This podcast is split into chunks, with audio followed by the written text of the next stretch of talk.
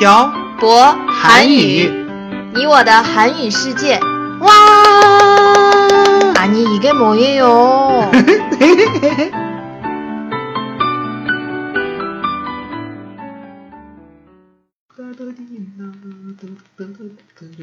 안녕하세요 여러분 빡빡 한국어의 샤버쌤입니다. 안녕하세요, 여러분. 빡빡 한국어의 연동쌤입니다. 연돈쌤 우리 노래방에 간 지 꽤 오래된 것 같네요. 그러게요. 우리 언제 갔었죠?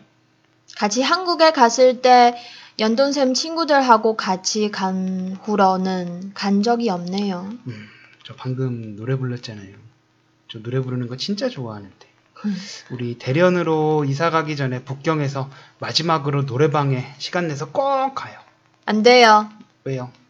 노래방에 가면 연돈쌤 술 많이 마셔서 안 돼요. 저 중국에 와서 음, 노래방에서 처음으로 술 마셔봤어요. 그래요? 음, 한국은 노래방에서 술 안 마셔요? 저희는 노래방에 노래를 부르러 가지 술을 마시러 가지 않아요. 이상하다. 아, 예전에 연돈쌤 친구들하고 같이 간 노래방에서는 술도 마시고 안주도 먹었잖아요. 그 노래방은 중코라는 노래방인데 그 노래방은 술을 마시는 김에 노래를 부르러 가는 곳이에요. 쉬운 음. 말로 해서 술집이에요. 그렇구나. 음, 그럼 우리는 노래방에 간 게 아니고 술집에 간 거네요? 네. 보통 노래방에 가면 열심히 노래를 불러요.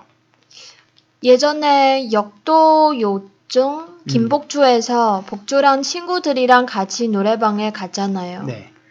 거기에서 복주랑 복주 친구들이 진짜 신나게 노래를 부르잖아요. 네. 연돈쌤도 친구들이랑 가면 그래요? 저희는 더 했으면 더 했지 덜 하진 않을걸요. 음, 지금은 다들 나이를 먹어서 힘들어 하기는 하지만 제 친구들이랑 가면 노래방이 아주 난장판으로 변해요. 연돈쌤은 보통 친구들이랑 같이 가면 무슨 노래를 불러요? 음, 청취자 분들이 아시는 노래는 음, 아까 부른 노래 빅뱅 노래 연돈쌤도 빅뱅 노래 알아요? 아니 사장님 저 그렇게 나이 많지 않아요 빅뱅보다 아주 조금 더 많아요 그렇게 안 보여서 확인하려고 물어본 거예요. 제가 좀 늙어 보이기는 해요 그리고 또 무슨 노래를 불러요? 친구들하고 같이 가면 저희가 중학교, 고등학교 때 노래방에 엄청 자주 갔을 때 유행하던 노래도 부르고 요즘 유행하는 노래도 불러요. H.O.T 노래도 불러요? 네, H.O.T 노래도 부르고 신화 노래도 부르고 하여튼 여럿이서 가면 같이 부르면서 춤도 추고 할 수 있는 노래를 불러요. 연돈쌤 친구들하고 노래 부르는 모습을 한번 보고 싶네요. 그건 친구들하고 있을 때만 그렇게 노는 거예요. 사장님은 아마 평생 보기 힘들 거예요. 나중에 꼭 볼 수 있었으면 좋겠네요. 음, 그래요. 어, 저희는 보통 술을 마시고 노래방에 가요. 술을 마시려고 노래방에 가는 것이 아니고. 노래방에서 술도 팔아요? 네, 팔긴 팔아요. 캔맥주, 병맥주, 그리고 새우깡. 음, 어, 새우깡 같은 간단한 안주하고 땅콩 이런 거 팔아요. 근데 노래방에서 술 안 마셔요. 왜요? 일반 술집보다 가격이 너무너무너무 비싸서 안 마셔요. 아니, 못 마셔요. 그래요? 한국 노래방은 한 시간에 얼마예요? 글쎄요, 서울 번화가는 1시간에 2만원? 음, 저도 음. 잘 모르겠어요. 근데 서비스를 많이 주죠.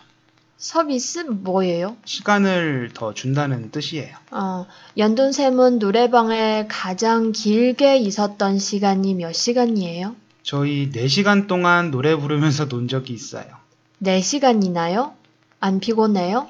그때는 어려서 괜찮았는데 지금 4시간 동안 노래 부르고 놀라고 하면 못할 것 같아요. 한국 노래방에 중국 노래 많아요? 예전에는 관심 있게 보질 않아서 몰랐는데 중국어를 배운 후에 한국에서 친구들이랑 같이 노래방에 가서 노래방 책을 막 뒤졌는데 중국 음. 노래는 별로 없더라고요. 사실 중국 노래방에도 한국 노래 거의 없어요. 맞아요. 음. 아, 맞다. 음. 방금 연돈쌤이 노래방 책을 뒤졌다고 했잖아요. 네, 그게 왜요? 중국에는 노래방 책이 없어요. 알아요. 다 노래방 기계를 터치해서 예약하잖아요. 제 생각에는 노래방 책이 있다는 것이 너무 옛날 스타일일 것 같아요. 음, 중국도 옛날에 노래방에 노래방 책이 있었어요? 제가 알기로는 없었어요. 그렇구나. 한국도 리모컨으로 노래를 예약할 수 있어요. 전 한국 노래방에 처음 갔을 때 조금 적응이 안 됐어요. 사실 저도 노- 중국 노래방에 처음 갔을 때 조금 적응이 안 됐어요. 음, 책이 어디에 있나 막 찾았는데 없더라고요. 역시 노래방에서도 중국과 한국이 좀 다르네요. 음, 아, 참. 음. 연돈쌤이 가장 자신있게 부를 수 있는 노래는 뭐예요? 어, 한국 노래요, 중국 노래요? 중국 노래요. 이 불길한 예감은 뭐지? 글쎄요. 사장님이 생각하기에 제가 어떤 노래를 잘 부른다고 생각하세요? 음, 춘니? 에? 춘니? 어, 뭐예요? 그거 불러봤어요. 춘니? 좋니? 음, 알거든요. 음. 모르는 척 하는 거거든요. 불러주세요.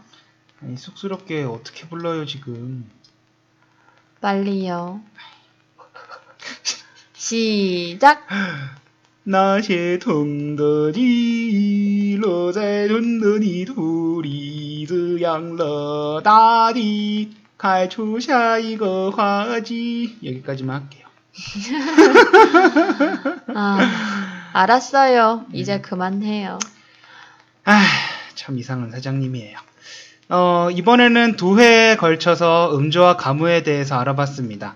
여러분도 음주, 가무를 좋아하시나요? 전 아주 아주 아주 아주 좋아합니다. 한국 사람들은 노는 걸 상당히 좋아해요. 음주, 가무, 즉 술을 마시고 노래를 하고 춤을 추는 걸 좋아합니다.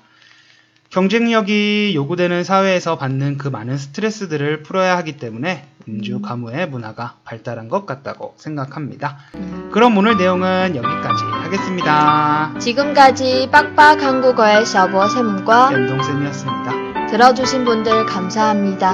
다음에 봐요. 안녕. 안녕.